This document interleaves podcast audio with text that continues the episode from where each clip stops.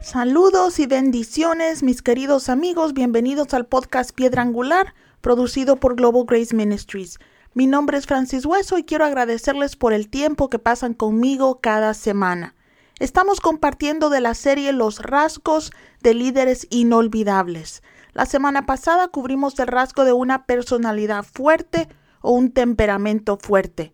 Usando a Pablo como ejemplo de un líder de una personalidad fuerte, discutimos algunas de las mejores cualidades y también algunas de las debilidades de las personas con un temperamento fuerte.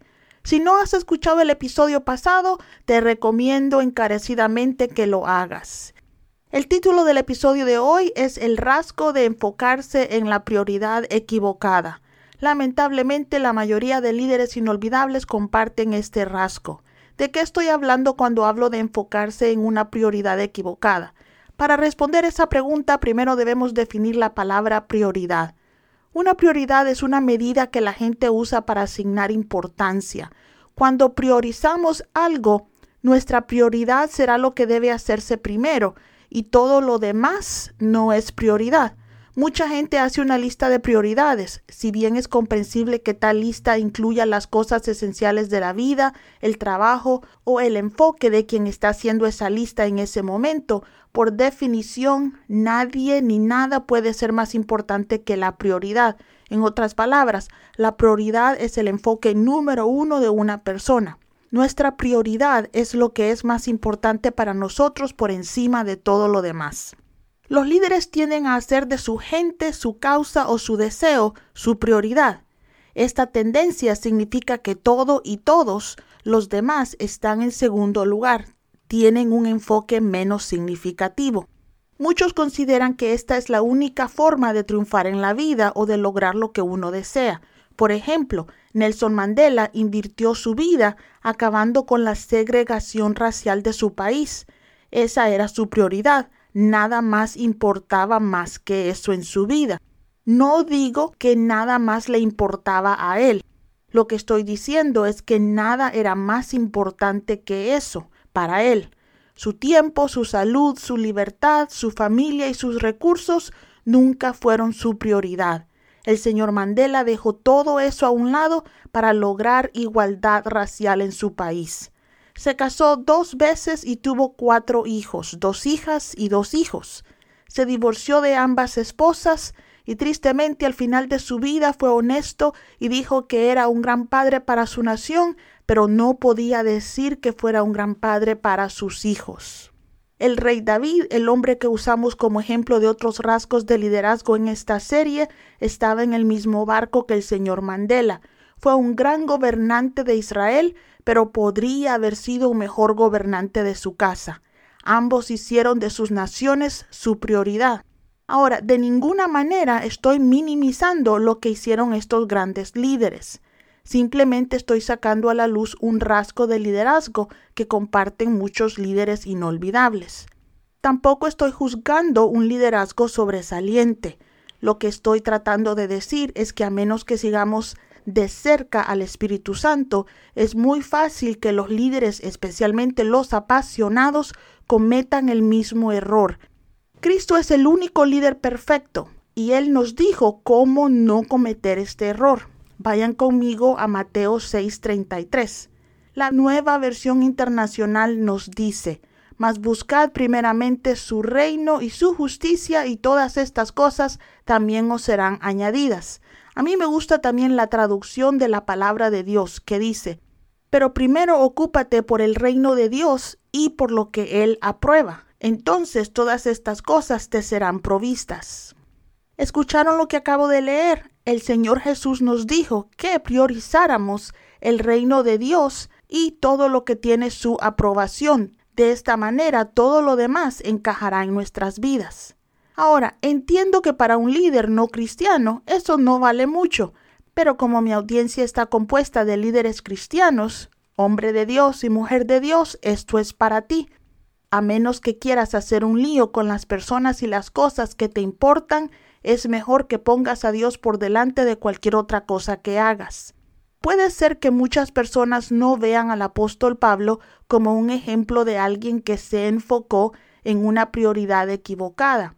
Después de todo, él era un hombre soltero y era natural que hiciera de su ministerio su prioridad. Pero no estoy de acuerdo con esto. Acompáñenme al capítulo 9 de Hechos y leeremos los versículos del 1 al 6 que dicen, Mientras tanto, Saulo todavía respiraba amenazas de muerte contra los discípulos del Señor fue al sumo sacerdote y le pidió cartas para las sinagogas de Damasco, para que si encontraba ahí alguno que perteneciera al camino, fueran hombres o mujeres, los pudiera llevar presos a Jerusalén. Mientras se acercaba a Damasco en su viaje, de repente una luz del cielo brilló a su alrededor. Cayó al suelo y oyó una voz que le decía Saulo, Saulo, ¿por qué me persigues? ¿Quién eres, Señor? preguntó Saulo. Yo soy Jesús a quien tú persigues, respondió. Ahora levántate y entra en la ciudad y se te dirá lo que debes hacer. Aquí tenemos a Pablo, un fariseo de fariseos, un hombre que había hecho de la prioridad de su vida hacer lo que él creía que era la voluntad de Dios. Le apasionaba tanto defender su fe que no estaba contento persiguiendo solo a cristianos en la zona donde él vivía, fue al sumo sacerdote y le pidió documentos que le dieran la autoridad para matar a cristianos que estaban fuera de su jurisdicción. Todo porque pensó que eso era una buena causa. Algunos pueden decir que Pablo estaba haciendo lo que Jesús nos pidió que hiciéramos. Él estaba pensando que estaba poniendo el reino de Dios primero. El problema es, amigo mío, que no hay manera de que podamos poner el reino de Dios a menos que primero conozcamos al rey de ese reino. Pablo no se estaba enfocando en el reino de Dios, sino en su religión. Estaba invirtiendo todo su tiempo, dinero y esfuerzo en lo que consideraba una buena causa, pero el pobre estaba luchando contra el Dios que amaba. Me temo que muchos líderes cristianos podrían estar haciendo lo mismo. No quiero decir que estén matando o persiguiendo a cristianos. Quiero decir que muchos podrían estar enfocándose en la prioridad equivocada, pensando que están poniendo el reino de Dios primero. Déjame compartir contigo mi testimonio. Yo fui salva y llamada al ministerio a la edad de 12 años. Empecé a enseñar a niños y a jóvenes a esa edad y prediqué mi primer sermón cuando tenía 17 años. Cuando otros consumían drogas, festejaban o disfrutaban de las cosas mundanas, yo pasaba la mayor parte de mi tiempo en la iglesia. Todo esto suena genial, excepto que hice del ministerio mi prioridad y no del Dios que me llamó al ministerio. Había fundado dos iglesias y estaba trabajando en la tercera cuando finalmente Dios tuvo misericordia de mí y me puso en orden. Por muchas razones, tuve que cerrar la iglesia que comencé en Sacramento, aquí en California. Al mismo tiempo, Dios cerró todas las puertas ministeriales que tenía. Con esto no estoy diciendo que Él no me permitía compartir el Evangelio, simplemente no tenía oportunidades disponibles para predicar en iglesias. Eso me estaba matando. Me sentía como si hubiera perdido mi razón de vivir. Sé que esto suena un poco dramático, pero lamentablemente ahí era donde yo estaba. Todavía recuerdo la mañana mientras conducía por un camino solitario hacia mi trabajo secular, cuando Dios entró a mi auto y me preguntó ¿No soy yo suficiente para ti? Tuve que detenerme ahí mismo en ese camino y tuve que examinar mi corazón. Esa fue mi experiencia de Damasco. El Dios al que había servido toda mi vida tuvo que preguntarme si Él era suficiente para mí. Había hecho del ministerio mi enfoque y había dejado de lado mi relación con Dios. Leía la Biblia, pero no para mi edificación, la leía para preparar sermones. Oraba, no como parte de mi relación con Cristo, sino como mi ritual para pedir unción. Le pedí a Dios que me hablara para poder hablarle a su pueblo, pero estaba demasiado ocupada para que Él compartiera su corazón conmigo. Pastores y ministros, Dios no nos salvó para ganar al mundo para Él. Él nos salvó para que tengamos una relación con Él. Si parte de esa relación es su servicio a Él, alabado sea el Señor, pero por favor no hagan de eso una prioridad y menos su identidad. Muchos pastores no saben quién son a menos que tengan iglesia. Nosotros los hijos de Dios somos iguales adentro y afuera de una iglesia, mis hermanos. Somos hijos de Dios, nada puede cambiar eso. Escucha, hijo de Dios, cuando Dios es tu prioridad, Él te enseña el orden correcto de personas, lugares y de las cosas en tu vida. Cuando tienes una buena relación con Dios y una buena vida de oración y permaneces en Cristo, darás fruto. De lo contrario, Jesús mintió y Cristo no es un mentiroso. No me importa cuán grande sea tu ministerio o cuán grandes sean tus responsabilidades. Serás un esposo y un padre bueno si tu relación con Cristo es fuerte.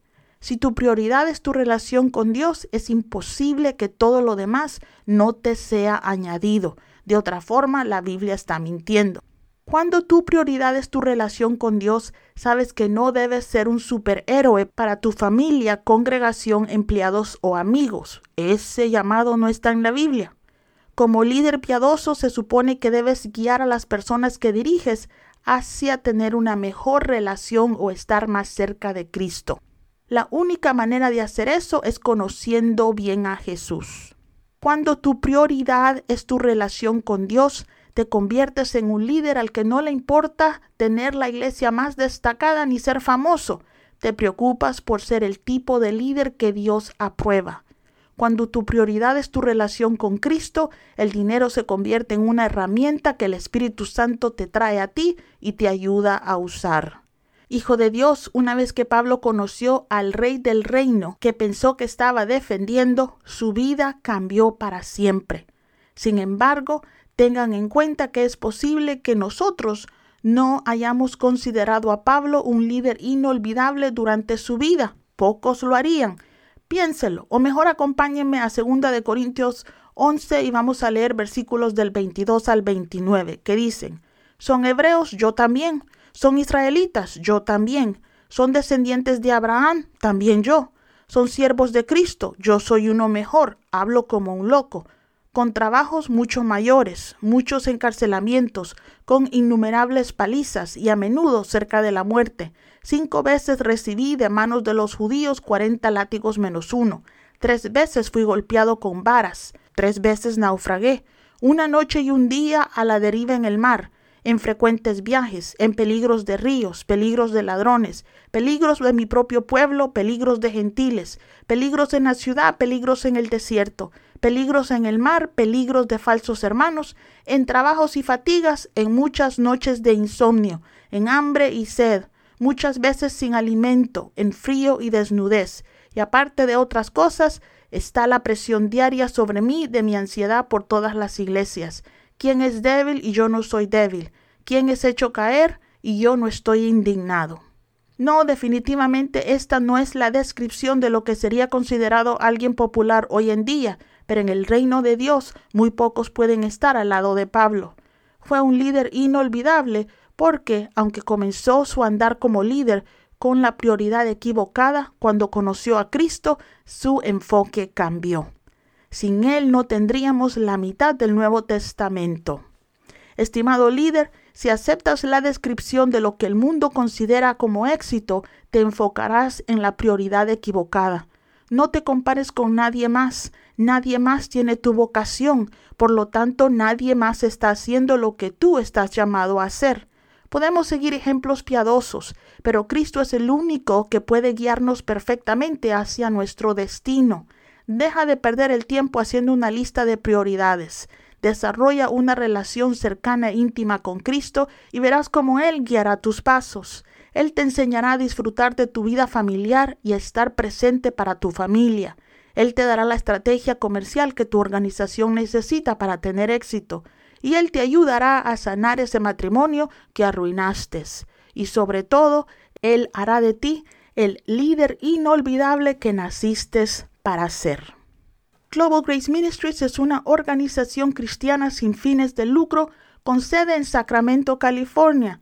Puedes escribirnos a info arroba globalgraceministries.com o a 8850 Williamson Drive, número 603, Elk Grove, California 95624. Bendiciones para ti y para los tuyos. Thank you.